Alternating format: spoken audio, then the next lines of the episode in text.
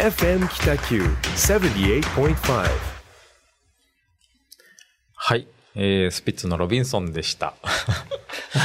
なんかあの、僕スーパーに行った後に、よく鼻歌を知らない間に、ふはいんって歌ってるんですよ。はい。それってスーパーでかかってたような音楽が、うんいつの間にかこう頭の中に入ってるっていう、へなんかあの、うん無意識の中の影響みたいなのがあってて、え。はい。で、まあきっとラジオもそういうものに近いんじゃないかなと思ってですあね。あ、なるだほど。からあの、はい、はいもう僕が選曲するのはそういう無意識の中に入っていきそうな、ああ、その人の。はい、な夏メロ的な名曲をちょっとセレクトしていきたいなと。いや、僕、スピッツ大好きなんですよ。あ、そうですか。はい。よか。全部のアルバム持ってますよ。いや、さすがっすね。うん。大好きです。へーいや、よかったです。懐かしいですね。なんかねうん、カラオケで歌いたくなるというか。カラオケ行きたいですね。行きたいですね。もう随分行ってないですね。行ってないですねですね。そうか、そうか。はいや、あのー最近というかい。う、ん。うん、3月うん。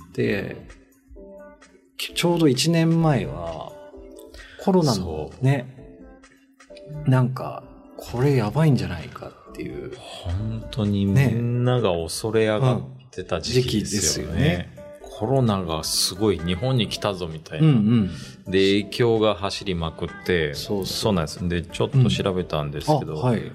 志村けんさんはい。が、うん。ちょうどコロナに感染したっていうニュースが、3月25日だったんであすよ。、そうなんですね。ちょうど去年の今頃で、で、志村けんさんが亡くなったのが3月29日だったので、じゃあ報道が出て4日で亡くなった。4日で亡くなってるんですよ。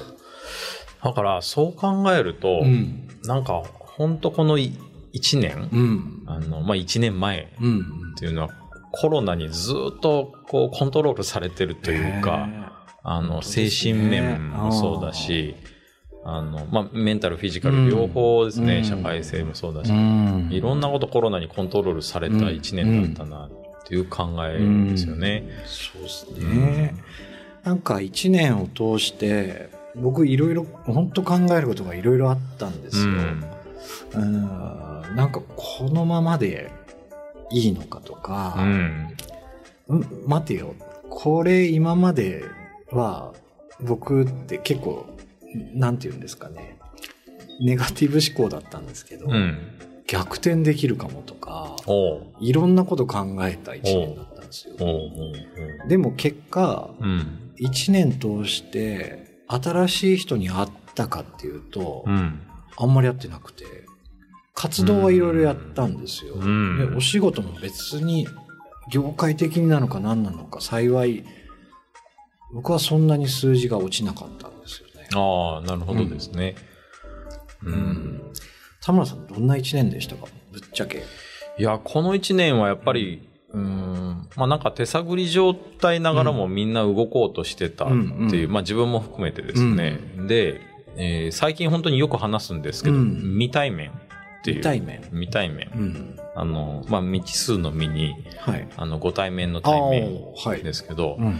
まだ会ってないけど、うん。もうもうすでに知っている知人になったりとか、まあ、はいはい友達、仲間とか、あみたいな感じの人がすごい増えたなっていう。え SNS 上でってことですかね？いやいや、あ、うん SNS じゃなくて、もう実プロジェクトであ、仕事を一緒にやってるみたいな仕事で一緒にやってる未対面の、まあ、プロジェクトメイト、うん。チームメイト。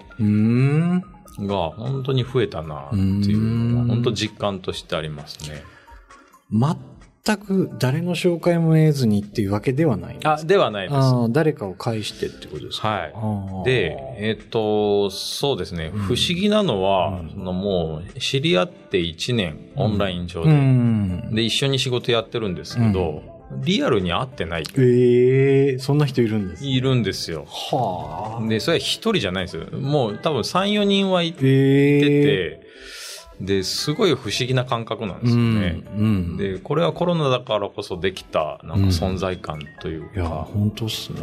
はい。で、はまあ飲食店さんなんかは、うんあの、結局、まあ二極化により近づくっていう、要はその、軒先でお弁当を売るテイクアウトあ派と、うんあの、まあ、空間を、そそのソーシャルディスタンスを持って、一人単位の床面積をゆっくり使う。はい。まあ、あの、ゆとりに持っていく派とう、ん。両極端、両極端になるって、う。ん。本当にやっぱりそれが進んでるっていうのと、プラス、それ両方に言えるのは、うん。やっぱりリアルな時間、うん。体験っていうのをどれだけ消化させられるかっていうところに、うん。やっぱ偏っていくんですよね。うん。で、結局その未対面で今、一緒に仕事している仲間も、えおやっぱり信頼のバロメーターがあるとしたら、えはい。一定数信頼を得てないと、うん。その他のプロジェクトチ確かにあの仲間から紹介もされないし、で、会ってないけど信頼できるっていうのは、はい。やっぱその、リアルでどれだけ、あの、信頼獲得できてるかっていうなんか信頼の貯金みたいなものが、そこに繋がっていくんだなと思うと、確かに。なんか面白いのは、そのオンラインだから信頼できないみたいなのは、うん結構今なくなってる状ないか況。もですね。で、かつ、それはあの、他の信頼している仲間からの紹介だから、うんうん。だからリアルに会ってない、リアルに飲んでないっていう状況でも信頼してやれてるっていうのは、ぱ結構ありますね。うん。だから未対面のうん。仲間、もっとなんかうまい言い方があるのかもしれないですけどう、ん。そういう人が増えましたうね。ん。会いたいと思います？その人と。まあやっぱり、うん、会いたいと思います。うん。なんか、身長、背格好う、んうん。どんな人なのか。どんな人なのか。う、ん。やっぱりあの、オンラインってどうしても視覚と聴覚でしか判断できないので、なんか、まあリアルで飲みながらうん。話はしてみたいなと思いますね。だからまあ期待値は高まりますよね、確逆にかに。。確かに。うんうわ期待値の高まる人格欲しいな。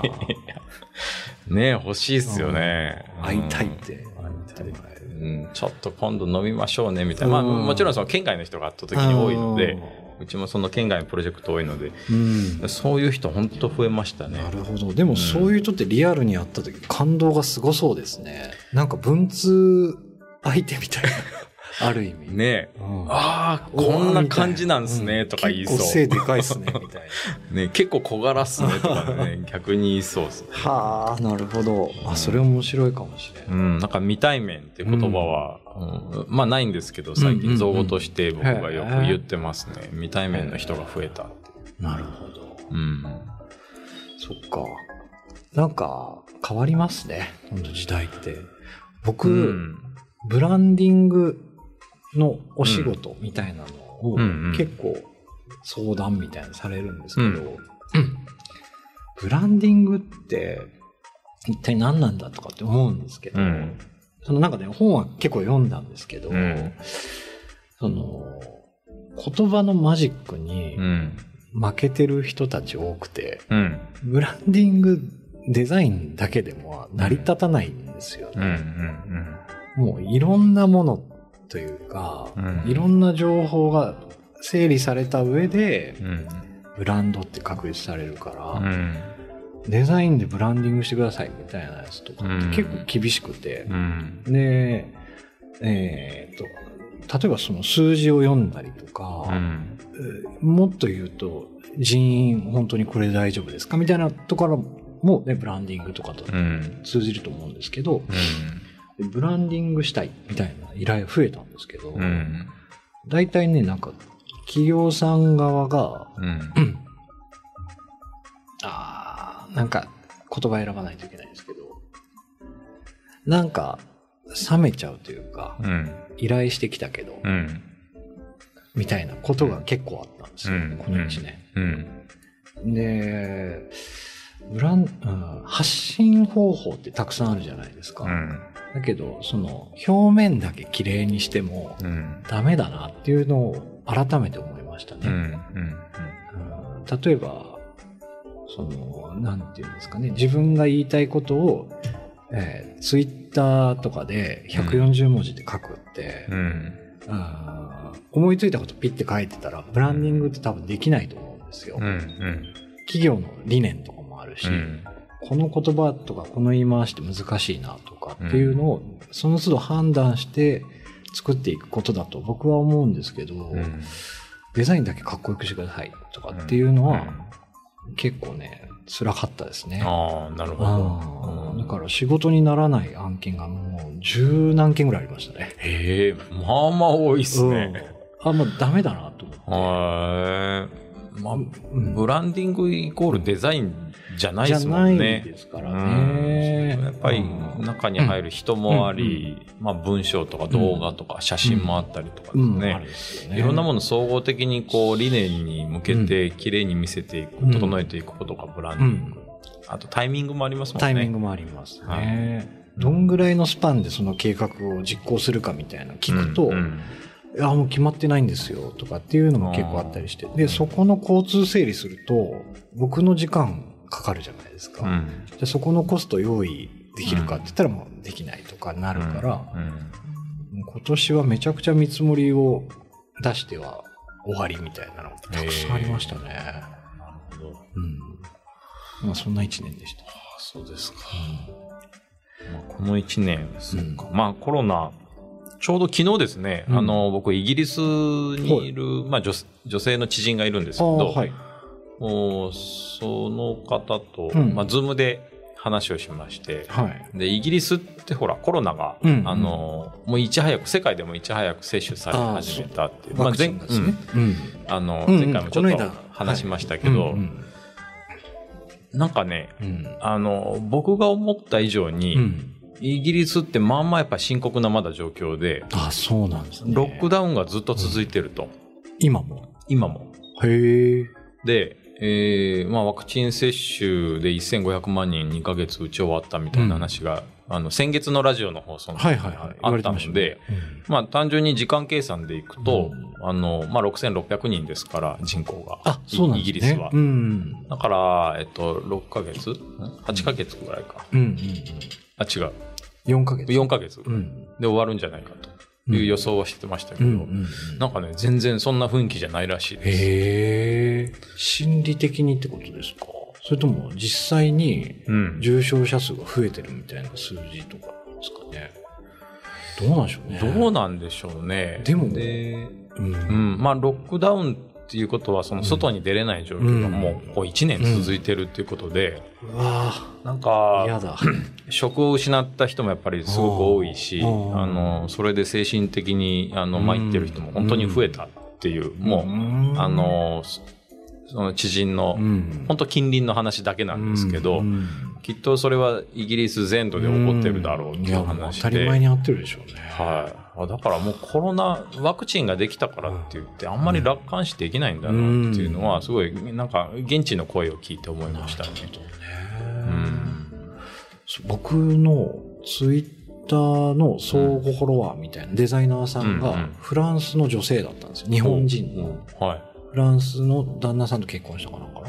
うん。で、なんか急にきつくなったって、それこそ3日前ぐらい。へで、陽性だったってって、へもう大変だったみたいですけえ。ど、うん。あ、なんか、こ、日本うん。は、まあうん日本もね、数字上がってますけど、うん。北九州のね、自分たちの周りってそんなにうん。わーってなってないというか、うん。でも実際のね、陽性者の声とか、うん。ロックダウンされてる場所にいる人たちってうん。きついでしょうね。ねえ。な、なんしていいかわかんないですね。ですね。うんで、まあ、その知人は、あうんうんの、昔小倉でもカフェをうん。やってたんですよ。紫側のね。そうです。うんはい。インディコカフインディェゴカフェっていうですね。で、要は、あの、まあ、彼女は焼き菓子とかケーキとか作れるんですよね。で、その作れるものを、うんまあ、ネットで売ったりとか、あーで、月2回、すごく、なんか特権じゃないんですけど、ん選ばれた人だけ、ファン、あの、なんだっけな、えっと、まあ、マーケットうんうん。出せると。へえ。オンラインなんですか？いやいや、普通のリアル。へえ。まあ、やっぱそれでも換算としてるらしいんですけど、うんまあ、そういったマーケットに出せっるっていう権利を今得てるので、ななんとか食っていけてると。ああ、そうなんですね。うん厳しいですね。うん。とか、でも、それでもやれるっていうのはすごいですね。それでもやれるっていう、うんうん。やっぱり自分ができることを展開していくっていうのは、深刻やな。結構深刻でしたね、話を聞いていくと。うん。うんまあ、あんまりね、暗い話になってもしょうがないので、やっぱりイギリスでも、うん。その隣の隣人と、うん。おもうコロナが明けたらこうしようぜ、こうやって楽しもうぜみたいな話で、まあ、前向きに過ごしてると言ってましたうね。んまあ日本も一緒ですよね。飲食店もコロナ明けたら、そうですね。うん、培ったものやって、こういう展開しようみたいなね。そっか。北九州、あ、福岡は今日から時短営業解除でしたっけ？解除ですね。ですよね。はい。ですね。この後ね、4月の頭どうなるかみたいなところはありますけど、そうですね。はい。花見も、花見シーズンにも、そうですね来週ぐらいから入りますし。なんかあんまり暗い話しても あれなので、一回曲を聴いてもらって、はい。展開していきましょうか。はい。はい。じゃあ聴いてください。